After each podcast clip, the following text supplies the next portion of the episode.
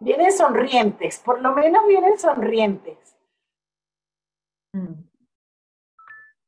¿Cómo estuvo esa conversación? Háganme con las manos, más o menos, bien, mal. Buenísima. Buenísima. Ok, quiero hacer pruebas de frecuencia. Levanten la mano, por favor, y manténganla levantada aquellos que descubren que son observador de enfoque único. Levanten su manita, su tierna manita. Manténgala levantada. Muy bien, fantástico. A ver, que ya va que estoy viendo la otra página. Ok, muy bien. Bajen su mano, levanten la mano los que se observan a sí mismos como observadores de enfoque múltiple. Bien, algunitos, algunitos. Por favor, cierren sus micrófonos. Muchas gracias. Ok, muy bien. La gran pregunta, me la hicieron por allí en el chat, ¿verdad? Es cómo hacemos para balancear. Y yo no tengo una receta allí.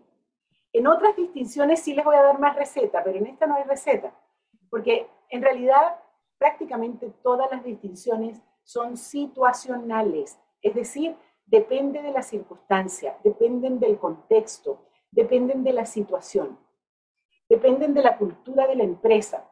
Entonces hay culturas, eh, hay empresas en las cuales es muy complicado eh, cambiar el balance entre enfoque único y enfoque múltiple. Sin embargo, les quiero contar que en un banco muy conocido, que no voy a decir cuál es, eh, en el que trabajamos durante muchísimos años haciendo consultoría, eh, y uno pensaría que un banco, los bancos son los reyes del control, porque por supuesto tienen que manejar todo con mucha precisión, hay mucho observador de enfoque único, ellos crearon el concepto de la auditoría ontológica, vale decir, todo lo que era la función de auditoría se hacía aplicando las competencias conversacionales, entre ellas el enfoque múltiple. Así es que de que se puede, se puede. Depende mucho si, cuándo, cómo, dónde. Yo les quería mostrar este cuadro que me parece, no está en el cuaderno ni está en la presentación, el que le quiera le puede sacar una foto. Con Alex lo vamos a incluir en el PPT que se les va a entregar a través del campus. Eh, pero este cuadro tiene una combinación particular.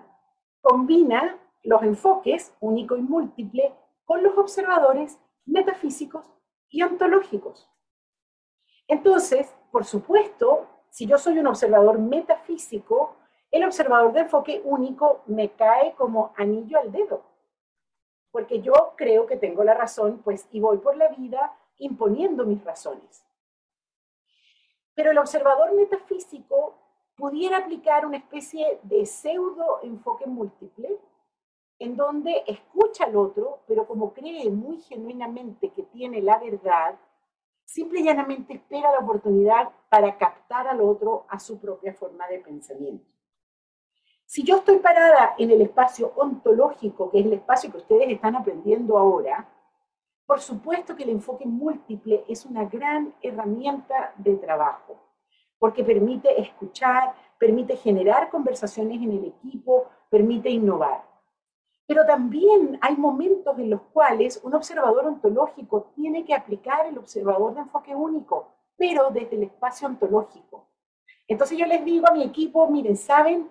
Hoy nos tomamos esa colina porque hoy hay que ir para adelante.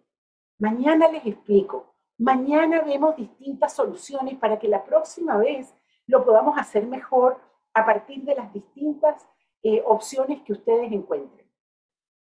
Entonces, me parece un cuadro interesante, particularmente para quienes dirigimos equipos y personas. Gran desafío, queridos, queridas, aprender a desarrollar espacios de enfoque múltiple, porque el mundo está lleno de observadores de enfoque único. Eh, y desde allí lo que hacemos es incentivar las guerras, incentivar los conflictos, incentivar el eh, yo estoy acá y, si no me das espacio te mato. Eh, y entonces yo creo que la historia de la humanidad necesita un, profundo vuelco. Y yo creo que en la creación de observadores de enfoque múltiple tenemos una posibilidad de ir generando una convivencia distinta.